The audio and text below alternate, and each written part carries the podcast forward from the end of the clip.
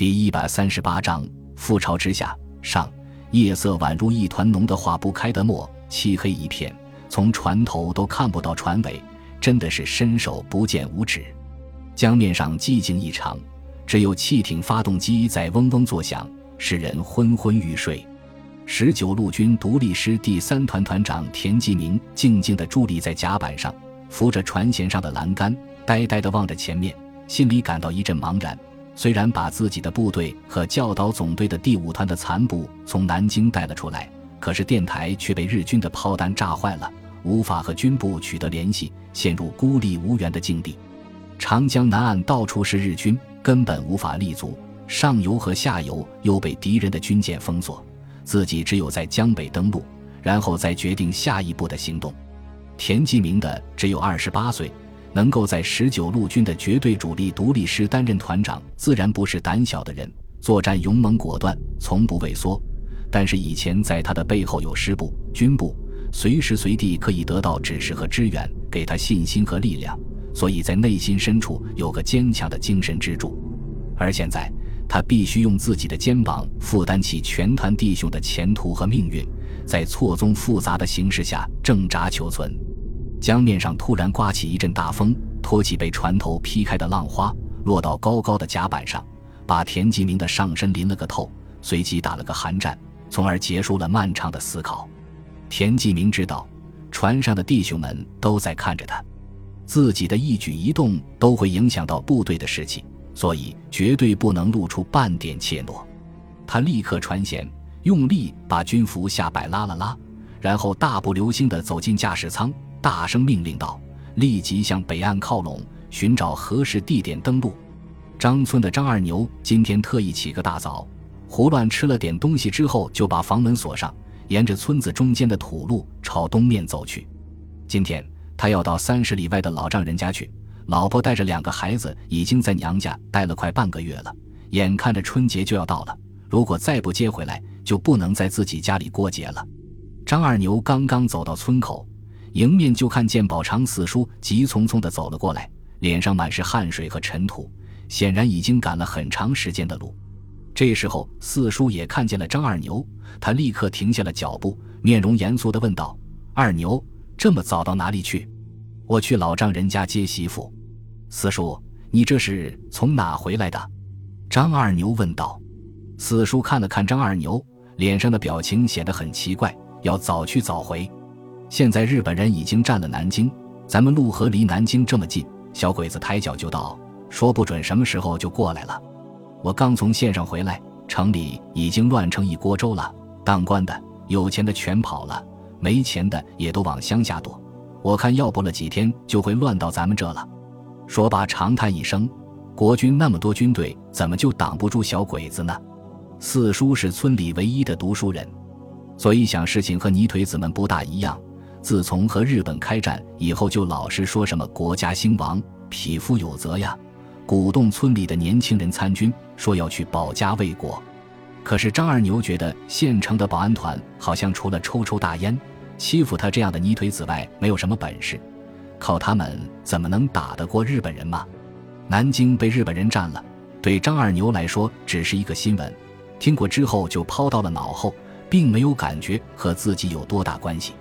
这些年，外面总是在打来打去，可是不管谁掌权，都照样要奶捐、抽丁，田赋也是照收不误。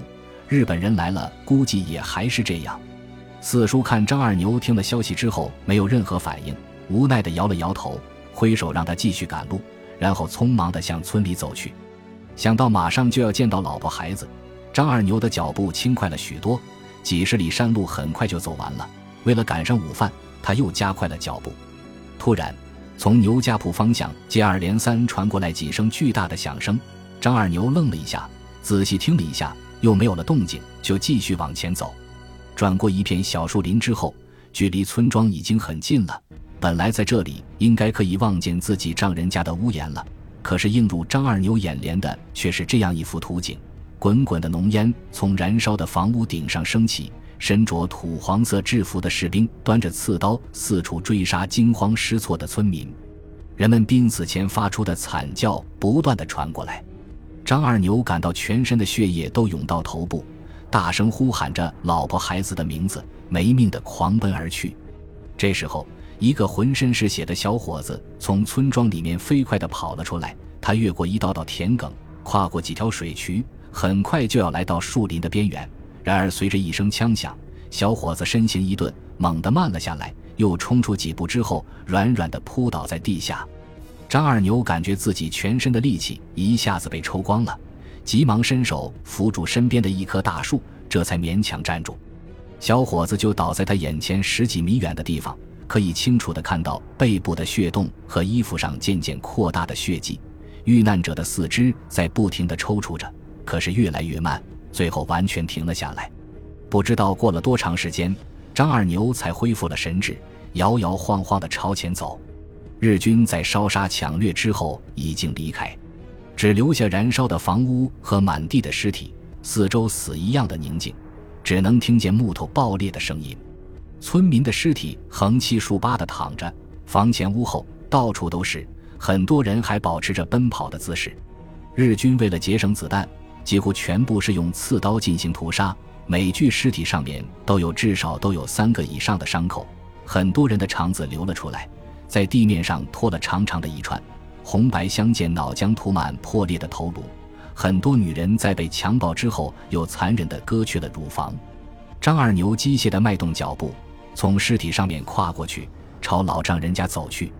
在距离院门十几米远的一个草垛前，他找到了自己的两个儿子。孩子幼小的头颅被枪托砸得凹了进去，几乎分辨不出面容。家里的大黑狗倒在孩子们的身旁，牙齿缝里咬着一块带着血迹的军服碎片。这个忠心的仆人为保护自己的小主人，流尽了最后一滴血。在草垛后面的槐树下，母亲静静地躺着，苍白的脸上带着绝望的表情，双手的指甲缝里满是血迹。虽然他也竭尽全力试图保护自己的孩子，但是却被日寇的刺刀钉死在树干上。张二牛在孩子的身边跪下去，轻轻拭去孩子脸上的血污，然后脱下自己的上衣，撕成两半，把残破的头颅包裹起来。